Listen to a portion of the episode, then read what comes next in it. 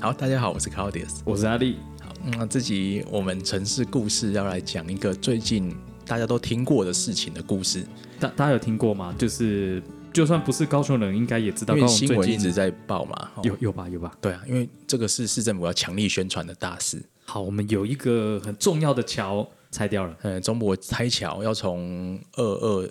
八年假，就是二二七啦，哦对一直是到三月八号对，才正式通车。希望那时候说是用九天的时间把桥拆掉，你现在工程超前，那我们录音的时候现在是三月三号，几天啦、啊五天六天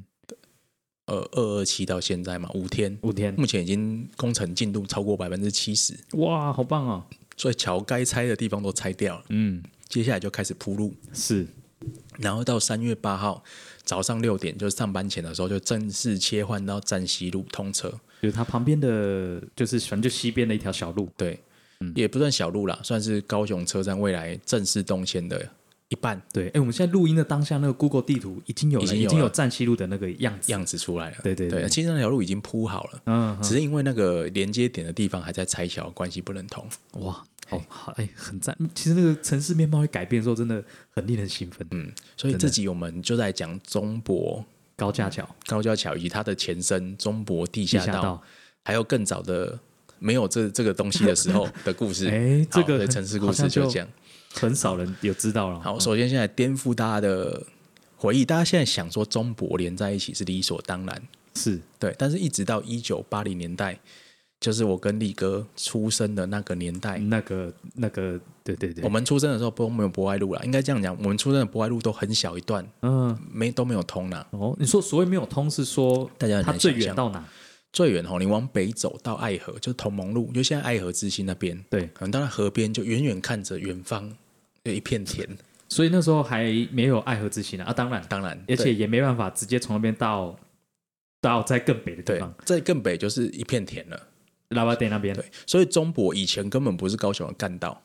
是以前高雄南北向最主要两条轴线，一条叫民族路，对好，我们老一辈会俗称省公路、新公路。新公哎路，以前讲省道，如果我们后面没有加什么，就是直接加讲的就是省道一号台一对线。台一线，嘿嗯，所以民族路这条算最多人在走，因为要往台南，还没有高速公路的时候都走这条。对对，那另外一个是这个比较靠海边中华路这个地方，对因为中华路一直走走走，以前是接到左营市区之内，对，就左营大路那边，就还没有那些翠华路那些的时候。嗯嗯所以如果是海线的地方，你再往北走就要走中华路这一条。对，对，那如果是往台南比较内陆的地方走，就是走这个台一线这一条。嗯嗯所以是南北两大干道，嗯，那中博后来才有的，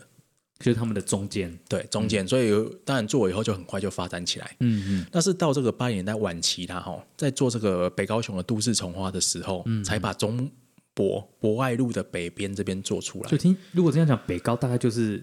那个爱河，那那是爱河嘛的对那爱个河北边，就就通常就是在讲北高，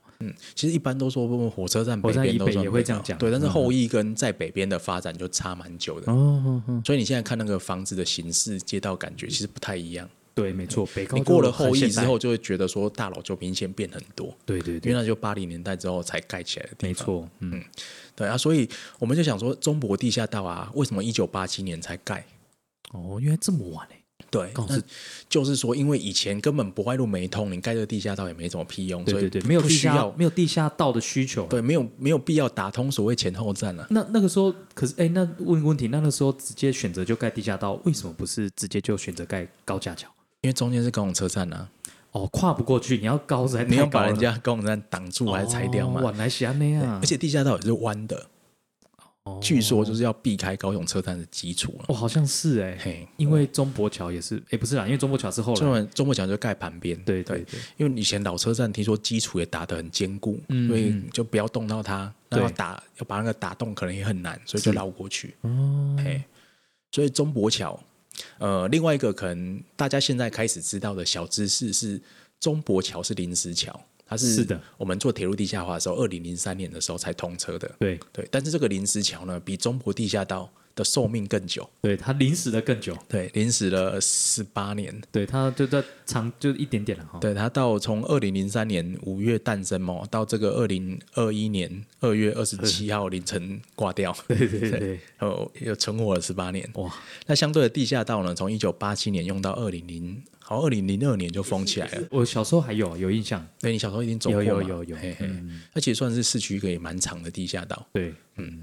对，那另外就是说，以前其实，在铁路地下化一开始的时候，是说要恢复中国地下道的。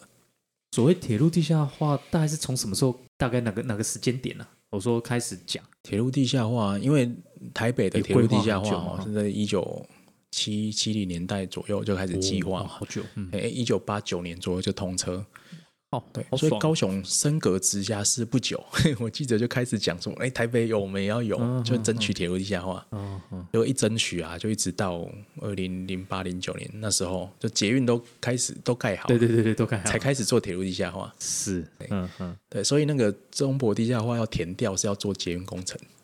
它不是做铁路地下化。刚才我可能有有讲错，嗯，就是它我们因为捷盖捷运跟铁路地下化这两件事情没有一起完谈全啊错开，啊所以这个火车站这边就挖了很久。我们之前还不是讲说，就是就连高铁可能那时候都没有一起规划，对所以高铁那时候就不一定说要再重新帮你挖隧道大，概就不太可能了。对对对对，所以就现就在就的问题三个全部都分开这样，嗯对，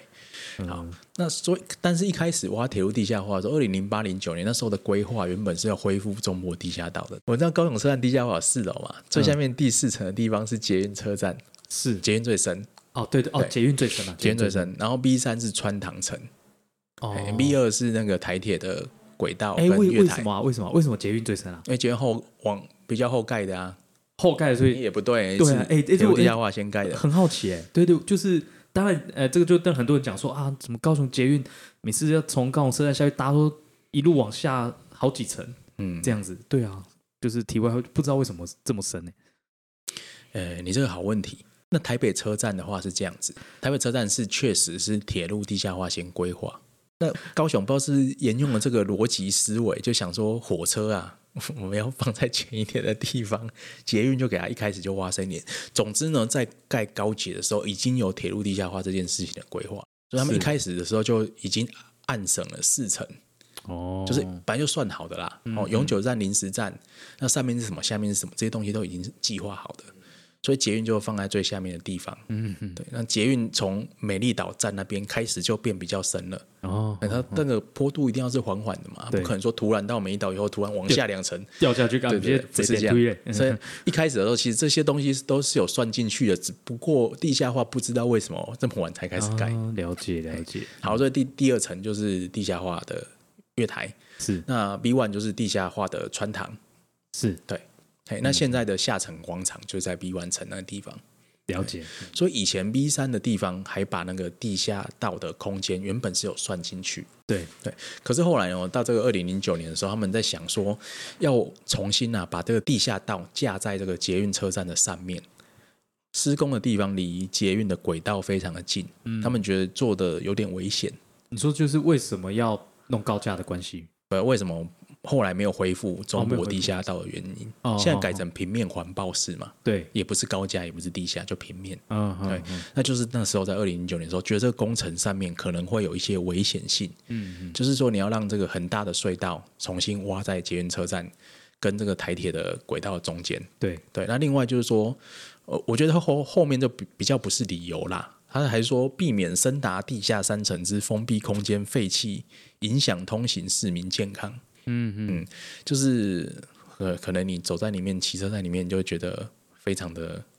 很难呼吸。嗯不不过我真的觉得这不是主要理由， 嗯，感觉主不要会理由不会是特别关注就是国人健康这样子嘛。 而主要理由是工程上他觉得不好 做，哦，就像中国什么时候特别关心起那个我们的凤梨那 个？从来没有这件事。对对对根本没这件哎事啊，开玩笑。然后可开玩笑能如果你做地下道，还要挖很多通风井啊，在整个站体的设计上面都蛮复杂的，啊，嗯嘿嘿嗯，了解然。后又占掉一一部分的空间，嗯，所以后来就想说，哎，干脆就不要做地下道了，哦直接把这个动线改成环抱式的。哦，但环保是也是，就是那时候规划嘛，到现在也都还没还没有做出来，还没啊就是所谓对站西路、站东路，就是以呃中国要过去的时候就分成中西两股，以后现在会站西路是双向，对，以后会变单行会变道单行的道，概念。嗯，嗯哎所以应该是能够北往南吗？怎么分呃，北往南你就应该得走站是西路，啊那对如果对是对南往北，你就得走走站站东东路。路以后应该是会这就样子。因为台湾顺向的那个关系，对对对，好像变成一个超级大圆环的感觉，我觉哎得有对点对像这对，样我子。我也我也这样觉得。嘿嗯，以后高雄车站就是大圆环，对啊，因为你绕来绕去的时候，有些像是地下的立体停车场啊，然后公车的动线啊，就是沿着这个单向两边单向道规划，对，这样比较顺一点。嗯，嘿，他们会把这些东西都考虑进去。我这边还是在帮，就是也也是也应该也是很多人不知道，那到底为什么高雄车站那个时候要搬家？高永超，你说那个建筑嘛，对，那就为什那个么要老搬车呢站为什么要搬家嗯？诶、因为你在这个挖的捷运的正上方就是车站，对，所以你挖的时候不得不就是会动到车站的地方。嗯那以前当然像台北车站这种，就直接把它拆掉。对，那后来这个古迹保存意识比较新奇，嗯哦，所以这个市民啊也就要求说，哎、我们做的时候能不能保保留车站？哎嗯嗯，所以那时候市府才跟呃以前是铁改局啊，铁路改建工程局对协调，现在是说铁工铁道因为把高铁局跟铁改局、铁工局合在对一对起，对，嗯嗯，那就把这些移动这件事情的成本，还有后来要移回去这件事情考虑在里面。哦，哎，怎么真的感觉在那个时候有特别。就是对古迹有保存意识，哎，我总总觉得蛮令人惊讶的。诶呃，二零已经二零零零年代了啦，哦嗯我知所以道嗯当然这古迹的这些想法都比较呃民间比嗯较有 sense，、对对，对所以谢市长、谢长林市长那时候也是从善如流，是是是，那刚好找到说来做这个迁移工程的日本厂商，这相信可能有些人有印象，对，就是盖第一代不是，就是盖那个这算第三就是代，就大港埔这边对的这大个港埔的高雄车站原本日本厂商的后代，哇，哦，所以也是有哦这个因缘在冥。冥之中注定这样。嗯，好然后搬了以后，不就变愿景馆了吗？是然后愿景馆它原本搬的时候，那些像千斤顶啊那些设施都先丢堆在附近，哦，那就是想说有一天我要再把你搬回去。还太嗯那天也蛮那天等过了了很很久久，很久嘿没想到，嘿就过了哦十九年了哈，二零零二年那时候我还是在旁边的高中上学，真的，嗯嗯，嗯，好，终于要搬回去了，是，嗯，所以今年对二零二零把这个桥拆掉以后，嗯，高雄车站就开始移准备移动了。准备移动，嗯，嗯对，那它不是移回原位哦，它是移回原位的往前一点点往，前一点点，对，所以有特别的考量，对不对？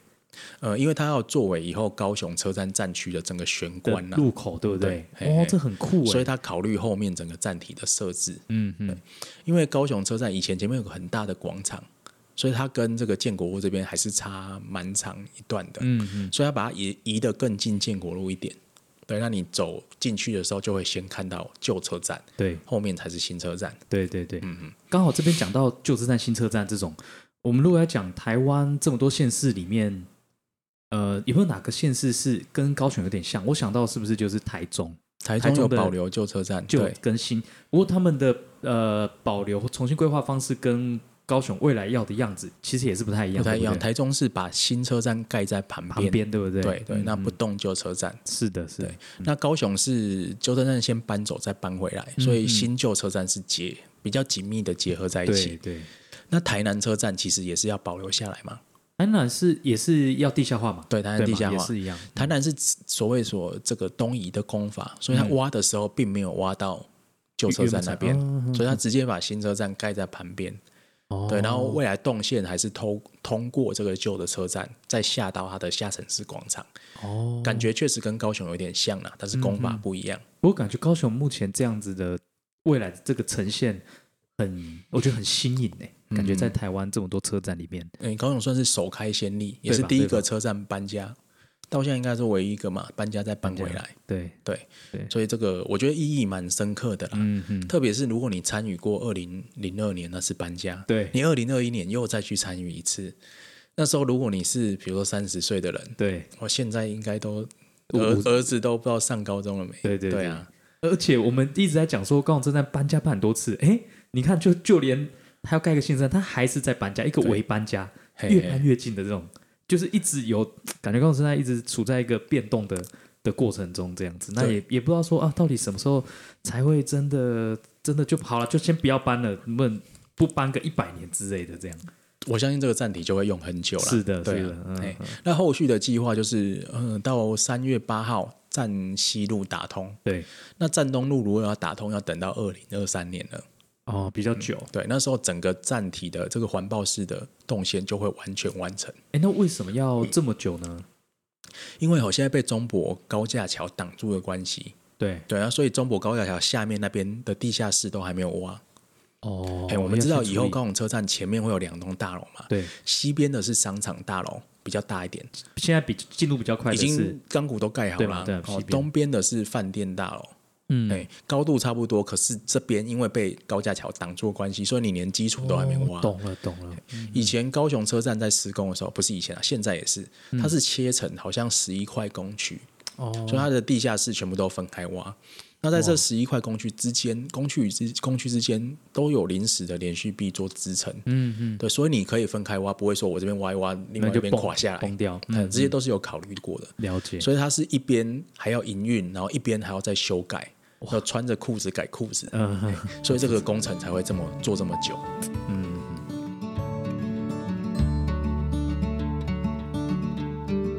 哦原来是这样。对，所以这个大家要再等两年吧，期待说这比较完整的高雄车站风貌会完成。哇，真是到那时候，连公车转运站、国道客运转运站，哎也会有吗？对，对吧？国道客运在站东这边嘛，会像台北那样这个独没有立一它个是一建筑？层楼，它独立的，哦也是对，它独立它的二楼就跟天棚连在一起，你你现在讲的是客运，哎，就是转运站都是两个都是，哦因。为它是对称的嘛。高雄车站以后就好像一个一个鸟，还有两只翅膀。对对对，，那它的这个东翼东边的翅膀下面就是国道客运转运站，哦，西翼下面就是这个公车转运站。哎，两那个蛮差蛮远的嘞哈。所以如果你公车要转对，国道，哦就要感觉走走很很久。远啊呢。但是如果你两边都要转火车的话，都很近，因为它地下都有连通在一起。原来是这意思，因为目前很多的客运总站还是都在旁边嘛。嗯那想必可能到时候全部都因会为很多像什么国光啊、国光啊统联啊、统阿联罗哈核都心在建国路上面，以前都可以，以后都可以整合收纳进来了。哦，那很棒，终于对等到这一刻了。对，那动线就可以分开，就可能你可以走那个铁路地下化的原道，嗯嗯嗯，那就不会占用到建国路的空间，哇嗯这可能真会是变比较顺。因为住高雄住这么久，有一种就是这个感觉真的很奇怪。它不是啊，你说亚亚湾区好了，它就是嘿一个可能跟你平常生活也不一定会有很密切的关系。可车站不是啊，它每天比你较多人会经过，经过啊，呃，成长的回忆啊等等，可是它突然又要给你一个来一个全新的，那嗯，感觉是，而且又不是说高雄是一个很新兴的城市，它也也也也一阵子了，这样嗯会感觉很特别嗯，，很特别，很特别。对。嘿，感觉是人家城市最重要的东西早就有了，我们好像一直没有很完善的那种感觉。对啊，我觉得另外一个特别就是说，未来像高雄站的天棚啊，上面不只可以走路，还可以骑脚踏车哦，，那真的可以走、哦，可以走，哦可以真的可以走走，因为它还有种哦种花种草，哇，那很然赞后欸。还有步道，还有脚踏车道，那不就有有一定的坡度了？因为好很像很缓啊。你看它伸延伸这么长，哦它就是要让它做成一个超级大缓坡的概念。那个那个有好几层楼哦，嗯，好几对，层楼、哦。对，它不是一般的高度，有到高架桥，也它快比接高近架哦桥还要高呢，所啊以有有有那么高哦？它的顶点啊，对啊，哦，哎、所以它是是哦超过十公尺高的。哇，很酷哎。嗯哼，所以你不不仅可以走上去，你还可以骑脚踏车上去，而嗯且它跟不同建筑之间可能会接在一起。接在一起，嗯嗯，所以我想它会变成一个比较适合你长期在这边比较长时间待在这边休息的一个地方。哦，哇，这个很酷了欸，很酷了，嗯所以你骑脚踏车骑一骑，另外一头就从雄中后门那边下来。就是东西向嘛，对不对对啊？对啊嗯嗯嗯，了解，对，哦那我觉得另外一个，我们看这几天在拆中博桥这个过程，其实之前准备了非常久。哦，真的哦，他这个计划，二零一八、一一九年都在准备，但就一直一直往后延，一直往后延，哦，对嘿是这样。呃，一直到陈市长上任才下定决心把整个拆掉，哎，怎么觉得成长上任就很多东西就在就动遇到了这很样多东西，是，对，而且为了说讨论说让这个影响缩到最小，嗯，对我相信市府团队跟铁、嗯铁路局之间有做很多的沟通啦，嗯，应该是对，因为他们原原先说要封两个月，然后后来改成封九天，哦，也差太多了吧？，对，所以这在调度上面就需要诶更精密的计算。而且一些软性的一些安抚的的的措施也也也蛮也蛮多的对这样子。因为拆桥它大概分成前两天就是把桥的桥面打掉，就是把挖土机十几台全部载上去，嗯对，那边轰轰轰轰轰，是所以连续打四十八小时，非常吵。哇，所以附近所有的居民都可以， 除了收到陈其迈的感谢函，对一条蛋糕、对对二塞以外，还可以申请说每人每天两千两块千，块嗯还是每户啊，有有点忘了，但意思反正就说是可申以请到补助经费，你可以去住饭店啊。哦，好好哎，饭店该不会就住康桥？哎，结果在就旁还边，很吵，没有啦，应该会远一点。很很多旅旅旅馆业在那边嘛。对啊， 对，不对不应该不会住旁边的，对对对，所以旅他馆业自己都要去住，都要搬走这可样。能就是要靠着这些沟通，才会让整个步骤比较顺利了。而且在到那个乐色的时候，那这几天在等乐色，现在不知道还有没有，嗯，就是那个广播都会说最近要拆中博桥，对，有陈其迈的声音，就录嗯音，嗯就是某种程度好像也是做的蛮蛮细心的啦。这个，嗯对嗯，这个宣传是做的比较足一对比点。较足，我都嗯觉得说，如果轻轨通车也可以这样宣传，哎不是很好啊吗？还是说轻轨收费也宣传一下，哎，这这收个没有费就聊还好 了。嘿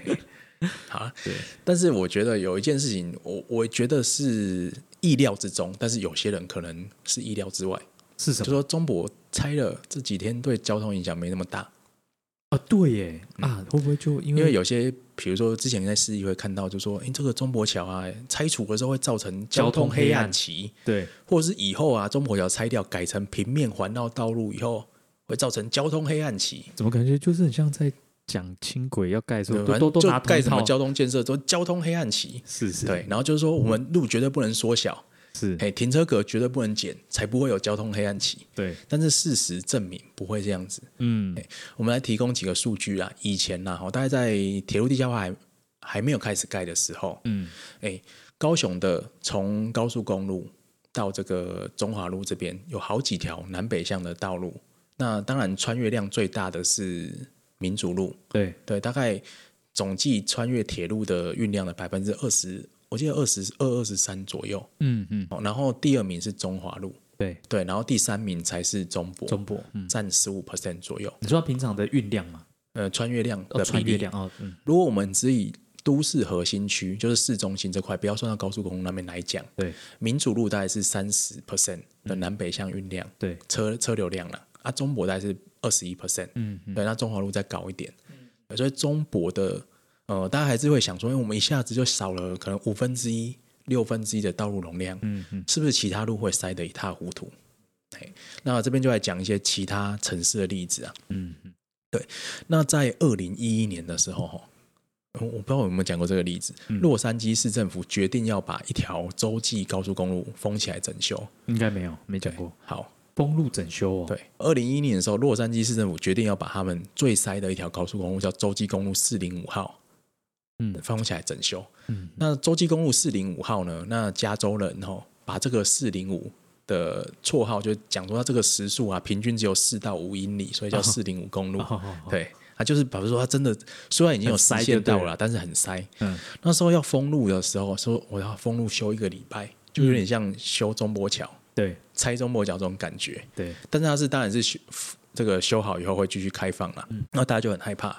就想说洛杉矶会到这个交通黑暗期，他们叫交通末日啊。对哦，然后所有市民都会塞在车上，塞在路上不能动。嗯，对，那这个所以可能也会出很多交通意外。嗯嗯，所以那时候急诊室啊都如临大敌，想说，哎、这个交通黑暗期啊，大家可能就在路上撞车啊。嗯嗯，那但是真的封路的时候，什么事都没有发生。哎，为什么哎、交通居然更顺畅，空气污染也变少了，啊？哦急诊的患者一百分呢？也变少了。这怎怎么为什么会这样？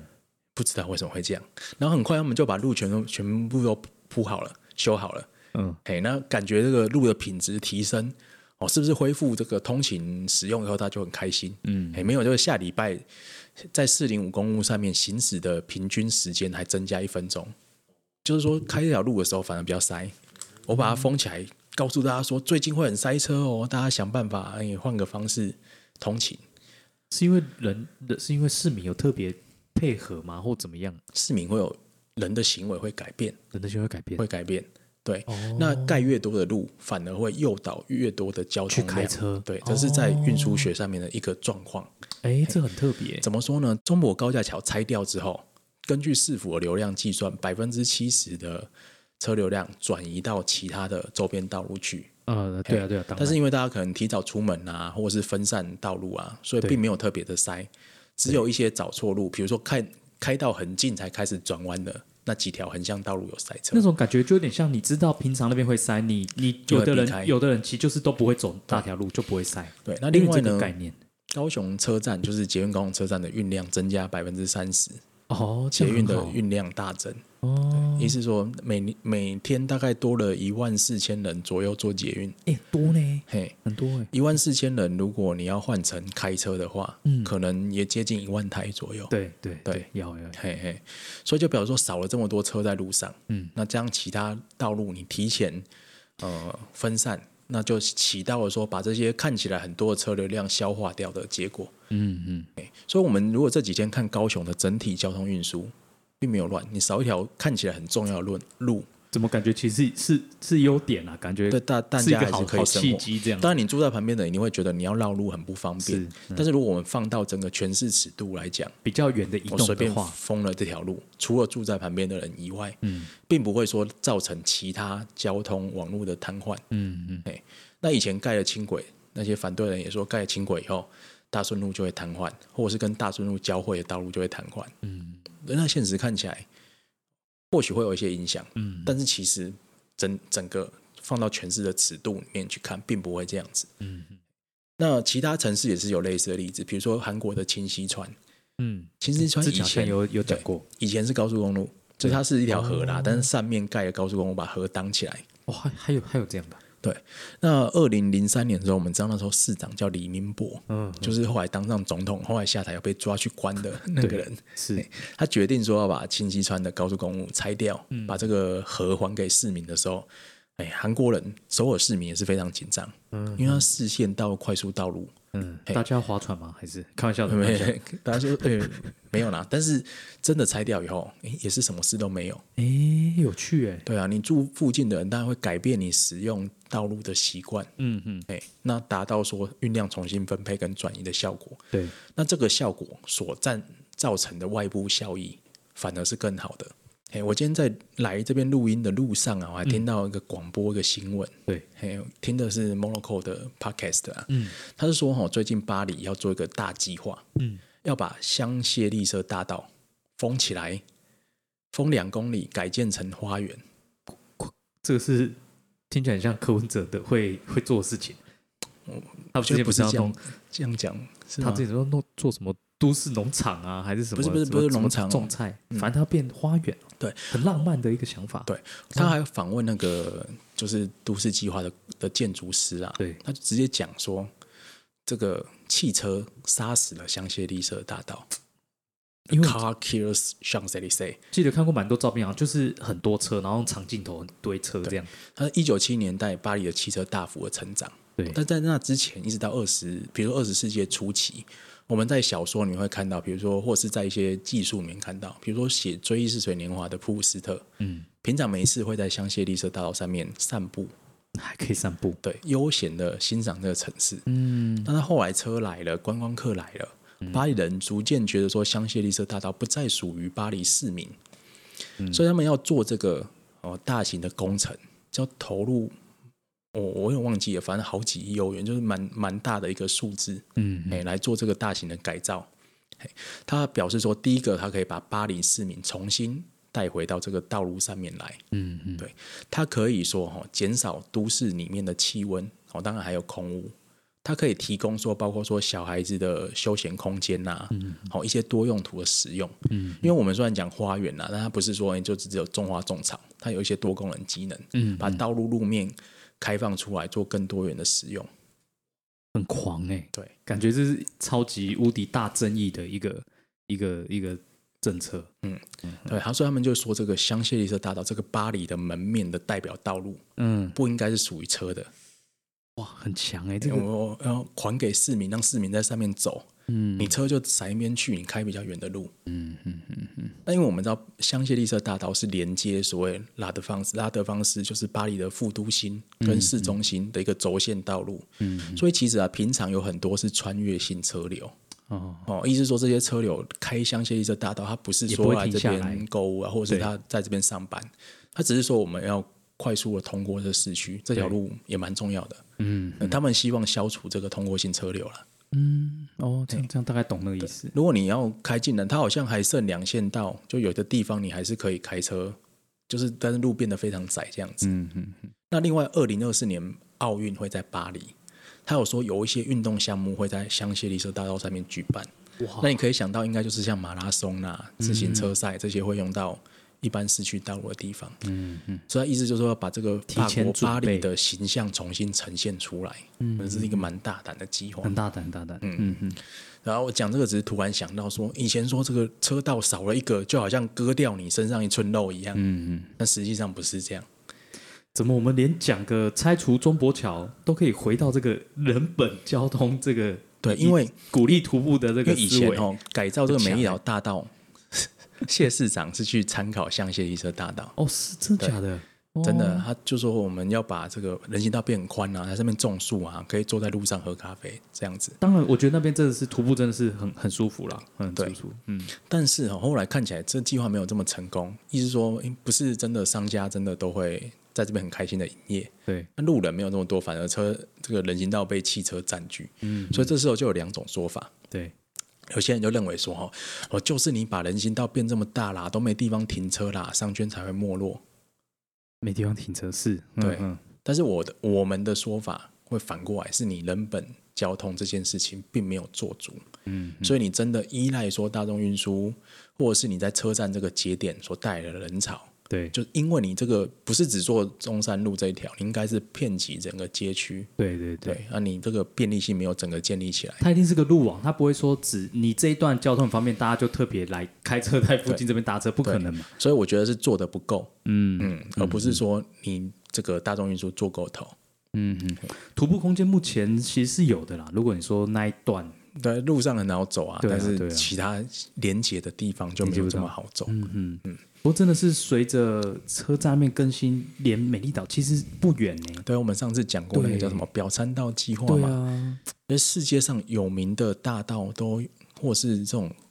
城市的地标啦、城市的嗯门面、都有一个特色，人一定要很好走。还好走。嗯，嘿，你不会说这个城市的最流量最大的高速公路是嗯这个国家的象征，对，不是美丽的道路一定是人走的道路。还是先主张主张改个名，那个那个中山路可能某一段就改叫什么美丽岛大道啊，嘿以前真的有想过、啊，对嘛？就像那那就个改个名，可能会不会就带动一个大家重新看待这个路段的那个感对，觉？以前就是站前叫美丽岛大道，站后叫世运大道。哦，对，但是后来就是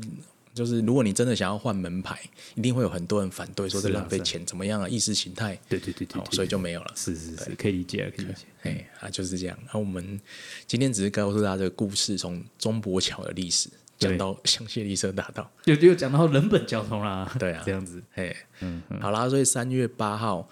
通车之后，吼，站西路以前就预算过，站西路大概只会吃掉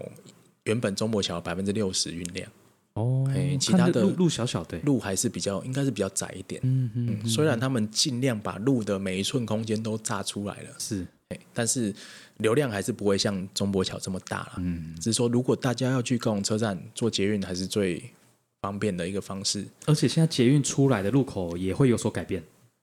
对吗？我记得最近看很多人贴照片，好像就开始可以直接从不一样的路口出来了，哎，可以，已经可以了吗？好像是我今天还是昨天看到了，嗯，好，哦对对对可能就看站西路通了，有至少，我觉得力哥你讲那个应该是火车站就地面广场出啊，来对，地面广场，对对的对部，分，因为捷运站的出口是在 B 万城，啊它出来以啊后啊你对还啊要对啊坐电电扶梯对上来，对，就是说上来之后再连再走到大马路的那个出口，好像也出口不一样，出口换到不一另外样一边了。对对对但是如果你是捷运转成台铁，一一定是最快啊，你不用再走进对了，来。还是还是对啊，好，那我们这集我们自己就先讲到这边了。好，好，谢谢谢大大家家。